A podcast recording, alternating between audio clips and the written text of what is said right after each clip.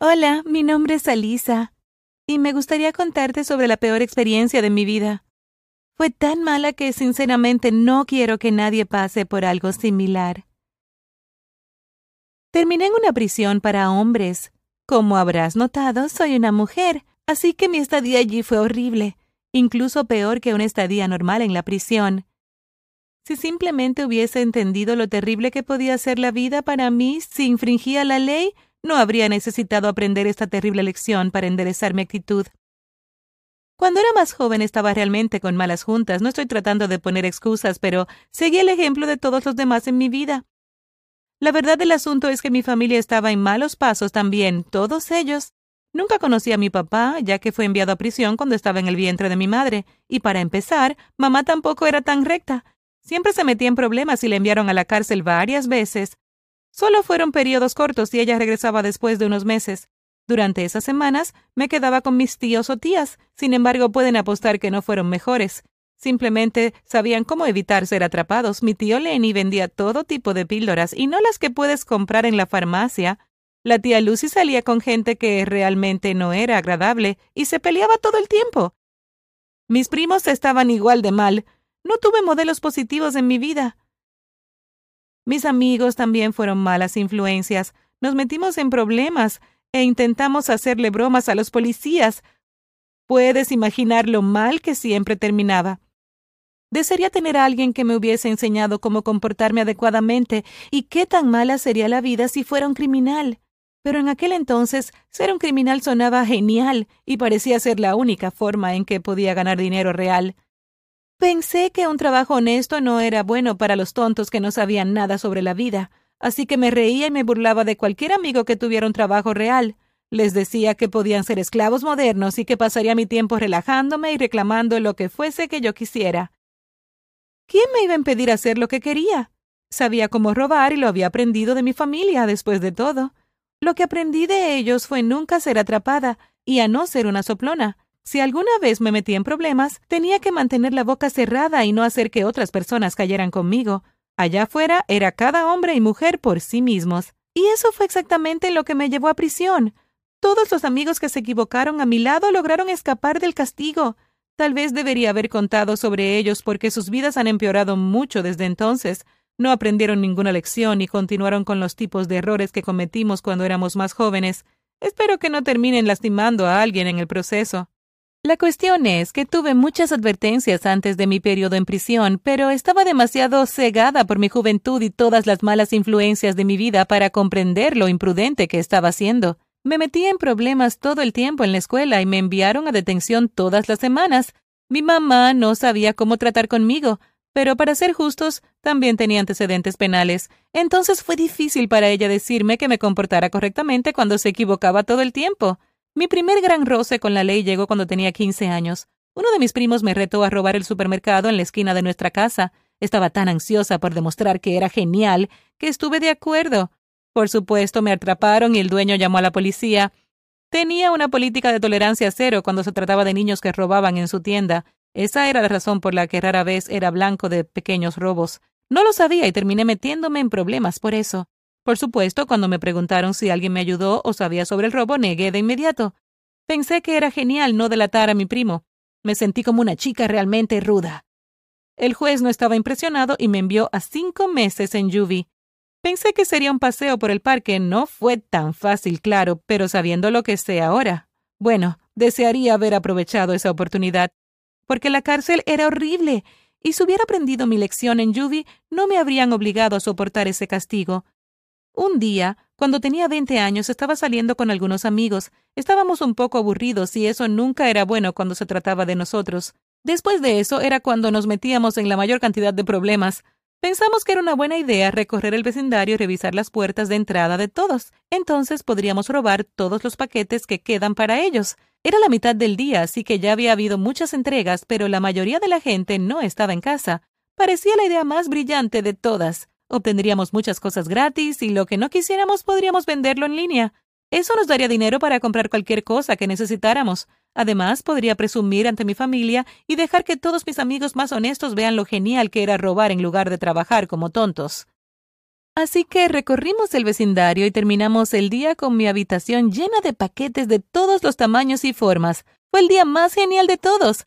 Eso pensábamos hasta que la mañana siguiente me desperté con mi madre preguntándome qué había hecho. Actué inocente y le dije que no me había metido en ningún problema. Ella me preguntó por qué la policía estaba en nuestra puerta preguntando por mí. Tragué saliva y salí a hablar con ellos. Estaba tan confundida. Después de todo, había robado todas esas cajas en el medio del día y nadie nos había visto. ¿Cómo sabían que habíamos sido mis amigos y yo? Inmediatamente me dijeron que estaba bajo arresto. Tenían prueba de que había sido una de las perpetradoras. Hubo grabaciones de video. Aparentemente, varios de nuestros vecinos se habían cansado de los crímenes que ocurrían en la zona, habían invertido en algunas cámaras y yo era la única en el grupo cuya cara era visible. El fiscal vino a hablar conmigo mientras estaba bajo custodia. Ella me dijo que si le decía quién más me había ayudado a robar esos paquetes, me haría un trato. Ojalá hubiera aceptado su oferta. En cambio, decidí que lo más honorable era mantener la boca cerrada. Entonces mi caso fue a juicio. No pude creer que pudiera terminar en la cárcel por solo unas pocas cajas. Ni siquiera tenían cosas realmente geniales, solo un poco de ropa, algunos videos y cosas al azar. No había teléfonos celulares o consolas de videojuegos o nada por el estilo. Además, tenía que devolver todo, así que no era como si hubiese terminado siendo más rica. Se asignó un defensor público a mi caso, pero no hizo un buen trabajo. De hecho, no creo que realmente lo haya intentado en absoluto. El juicio duró menos que un par de semanas. Mi madre había pagado por mi fianza, pero sabía que mi libertad duraría poco. Hablé con mis amigos y me preguntaron si los iba a delatar. Prometí que no lo haría y se sintieron realmente aliviados. Ojalá hubiera sido más inteligente que eso. Todos nos equivocamos y podríamos haber salido de ese lío con solo un pequeño castigo si todos enfrentáramos la música juntos. En cambio, fui sentenciada a dos años de prisión. El juez me dijo que deseaba que esto me enderezase, y eso fue todo. Iba a perder dos años enteros de mi vida. Cuando me transfirieron a la prisión pensé que mi situación no podría empeorar. Me esperaba una gran sorpresa. Pronto me di cuenta de que solo había muchachos alrededor, ninguna chica a la vista. Quiero decir, incluso la mayoría de los guardias eran hombres. Me pregunté qué estaba pasando. Tal vez me iban a llevar al lado de las mujeres en el otro edificio pronto. Terminé dándome cuenta de que estaba allí para quedarme y que realmente no había otras mujeres alrededor. Pregunté a los guardias a mi alrededor y me sorprendió su respuesta. Parecían no poder creer que mi abogado no me lo hubiera contado. Aparentemente la prisión femenina estaba llena e iba a tener que pasar mi tiempo en una cárcel de hombres. Imagina mi sorpresa. Estaba aterrorizada y furiosa, todo al mismo tiempo.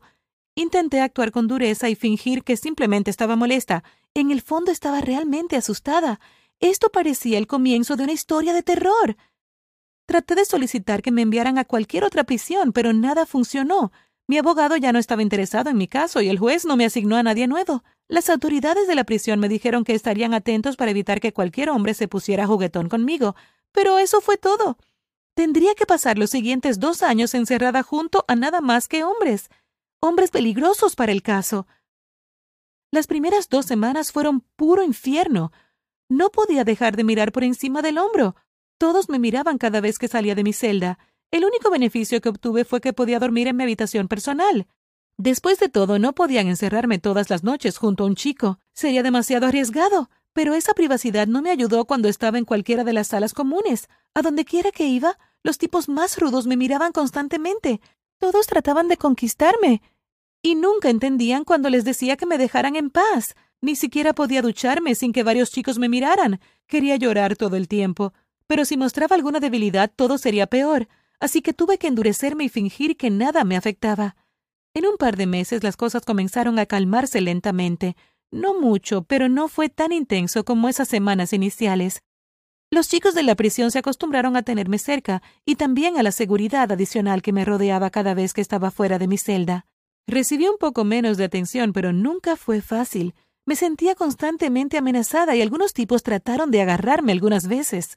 Afortunadamente no me pasó nada realmente malo, pero hubo algunos momentos cercanos. Estaba aterrorizada y no podía dormir bien por la noche. Perdí mucho peso debido al estrés. La verdad del asunto es que después de mi primer año en prisión las cosas comenzaron a mejorar. Logré hacer varios amigos y pasaba el tiempo con ellos cuando nos permitían salir de nuestras celdas. También me defendieron cuando alguien nuevo intentaba meterse conmigo. Eso fue un gran alivio, créeme. Terminé mi sentencia y me sentí muy aliviada de finalmente salir de ese terrible lugar. Esos dos años se sintieron como cinco, créeme cuando te lo digo.